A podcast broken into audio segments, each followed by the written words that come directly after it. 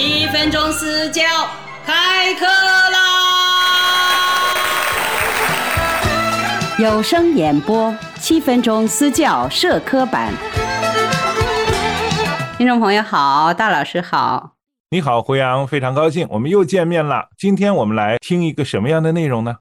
今天我跟大老师还是在云端一起谈谈历史类文章的播读。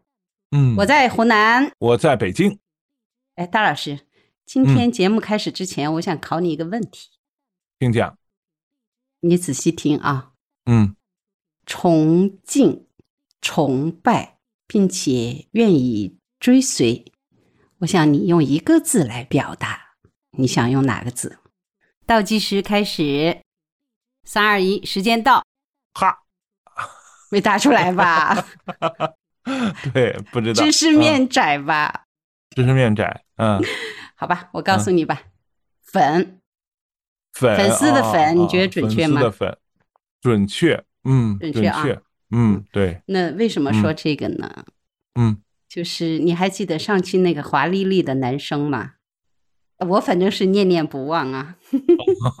你准备粉他了？人家粉你啦！粉我？对 对，确实啊，大老师用渊博的知识、专业的指导和无私的奉献，赢得了广大听友的尊重。我呢，也代表听友们感谢大老师。收到了这份心意，收到了，谢谢。今天我给大家选了一个。声音与文本契合度非常非常高的篇历史故事，题目叫《历史上的黄歇》。我们一起先来欣赏一下。好的。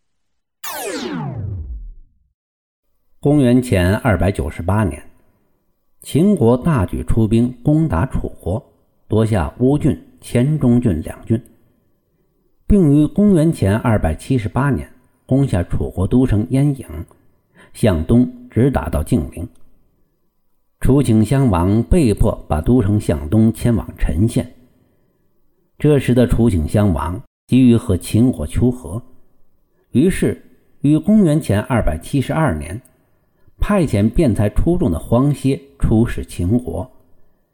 于是黄歇让熊完换了衣服，扮成楚国使臣的车夫得以出关，而他自己却在住所留守。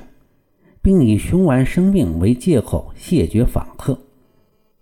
等熊丸走远了，秦国没办法再追到时，黄歇才向秦昭王说出实情。秦昭王大怒，想让黄歇自尽。范睢劝道：“熊丸即位后必定会重用黄歇，不如让黄歇回去，以表示秦国的亲善。”秦昭王听从了范睢的意见。因而将黄歇送回了楚国。好的，听完这段呢，我们就进入我们节目的传统的时间，这个时间叫胡杨毒舌时间。请大老师，你给我说了这么一个人设呀？好，对这位朋友的播读，说实话，我听得挺入迷的。我听了怎么这么快就结束了呢？我特别喜欢听这种呃谋士的历史故事。嗯，历史。但是我再喜欢听，我也得说说我听到的问题。嗯，第一个，我觉得他这个防混特别严重，这位播读者的呃录音环境不是特别的好。嗯，然后呢，有喷话筒的现象，另外一个口腔状态也不是特别好。还有一个就是历史类文章最不好播读的是，它里面有特别特别多的生僻字，需要很长的背稿时间，特别容易出现读错的。这个里面被我抓到了一个一个比较重要的字，这里面有个重要的角色叫丞相范雎，读成了范 C。至于这个老师的音色很好呀，讲述感很好，这个就给大老师来说吧。我的毒舌就到此结束。大老师，嗯，好的。其实我们在听这个朋友在播读的时候啊，他的那个有点沙沙的那种感觉，完全可以把我们带到整个故事中去。那么这种代入感，他即使不用嘘声啊，他的这种代入感都特别特别的强，一个非常有历史感的声音，对不对？对，有可能呢，这个朋友的年龄也是属于年长一点的这种感觉了。但是有一点出戏的地方是什么呢？就是他的那个方音里边啊，很多人可能是声母韵母读不准，那么能听出来呢，它就是好多地方调值是读不准的，听起来的时候就跟挠痒痒似的，老挠不到那个准确的地方，所以调值不到位，听起来呢就有点出戏的感觉。如果大家对普通话的四声调值能掌握的很准确的话，大家就可以去给这位朋友吧挑一挑，哎，他哪个地方哪个字读的调值不准？嗯，我也要努力了，我好像这方面不是很敏感，是吧？嗯，对。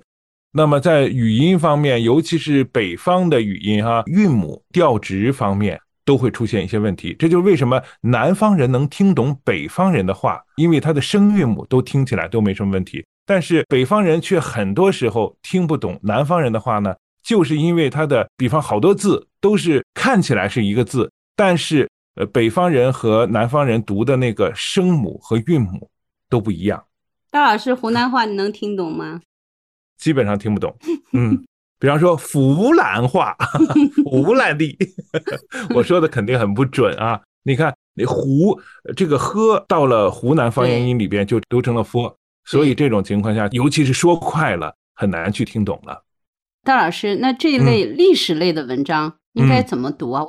其实呢，历史性的文章也可以我们理解为就是讲一个故事，如何把这个故事讲好，追求的就是。这种讲述感，如何获得更好的讲述感呢？呃，其中很重要的一个方法就是让我们的这个声音变得虚一点，温暖一点。我们经常说啊，光线啊是分成了暖光和冷光，那么声音啊，音频的音波同样分成了冷暖两种状态。一般来说呢，实声就是比较高尖细、特别清晰的声音。这种呢，就偏向于是冷调子的这种播读感觉，而虚声呢，它就是暖调子的这种感觉。那么，当我们去讲述历史的时候，呃，除非我们去表现杀戮、表现争斗的时候，去讲述历史感的这种题材，我们就要用暖的声音、虚声去表达，会更加好。那么，在虚声表达不能够完全表述。这种讲故事的感觉的时候呢，我们就是呃时虚结合的这种方法，很快就能把我们的听众带入到这个故事所设定的情境中去，这是一个很好的方法。而我们这位播读的朋友呢，他自然而不自然的就运用了这种方法，所以听起来特别的好。哎，大老师，他这个呃音频文件这么重的防混和喷话筒的这个现象，应该怎么解决？你给支支招吧。好。那我就说一下，我在录制呃比较合乎标准的这样一个试音文件的时候，应该去解决一些什么问题吧？比方说防混这个问题，我们首先呢要让房间啊最好不要太空旷啊，一定要填的满一点。比方说有衣服，你的桌子上尽可能的铺一个厚厚的桌布，呃，然后呢你用到的喝水的水杯也要是陶瓷的或者是木质的，不能用不锈钢的。还有一点呢就是。你的窗帘要换成厚厚的那种大窗帘呃，坐的椅子呢，基本上也不要用那种不锈钢的，要用到软布包着的那种椅子。如果没有这个条件呢，就把椅子上搭一厚厚的大床单，能反射音频的这种条件全部都给它去除掉。最好的呢，就是让你录音的这张桌子是在屋子的中央。那这可能就需要一个大一点的房间了，哈哈这是比较奢侈。把桌子放在呃一个房间的中央，就是刚才这些条件全部都具备了之后，防混基本可以去掉。讲究还是挺多的哈。对，讲究肯定很多。那喷话筒有什么？对喷话筒这个问题哈，呃，首先呢，呃，我们正常播读的时候，如果男生像我这种气息量比较足的呢，我跟话筒的距离是二十五公分左右。基本上我无论做什么动作、做什么手势，或者头部有什么摆动的话，我跟话筒的距离都不会有这个变化。在这之间呢，我们会用一个防喷网。我不知道这个同学有没有用到防喷网。如果用到防喷网的话，就可以有一部分的去解决掉。还有一点呢，你要非常熟悉自己的声音的音缺点，比方说读波坡这些语气的时候。非常容易喷话筒，那么你就要变换你口唇的姿态，比方说“波”就不是“波”，“坡”就读成“坡”，就不会有那么严重的喷话筒的现象。所以你要非常了解自己播读的状态和声音的状态，这样呢就会很好的解决喷话筒的问题了。那戴老师，那这个口腔状态对喷话筒的影响还是挺大的啊，所以我们平常不能懈怠了这种口部操呀这些的锻炼，对吗？对，说的太对了。大老师，这位朋友这个烟嗓的味道也很足，但是我们还是想听听你的示范。好，呃，看到这个历史故事啊，我也想试试，我试一下，咱们看一看跟这位朋友播读有什么区别。公元前二百九十八年。秦国大举出兵攻打楚国，夺下乌郡、黔中郡两郡，并于前二百七十八年攻下楚国都城鄢郢，向东直打到晋陵。楚顷襄王被迫把都城东迁往陈县。这时的楚顷襄王急于和秦国求和，于是于前二百七十二年派遣辩才出众的黄歇出使秦国。于是。黄歇让熊完换了衣服，扮成楚国使臣的车夫，得以出关，而他自己却在住所留守，并以熊完生病为借口谢绝访客。等熊完走远了，秦国没办法再追到时，黄歇才向秦昭王说出实情。秦昭王大怒，想让黄歇自尽。范雎劝道：“熊完即位后，必定会重用黄歇。”不如让黄歇回去，以表示秦国的亲善。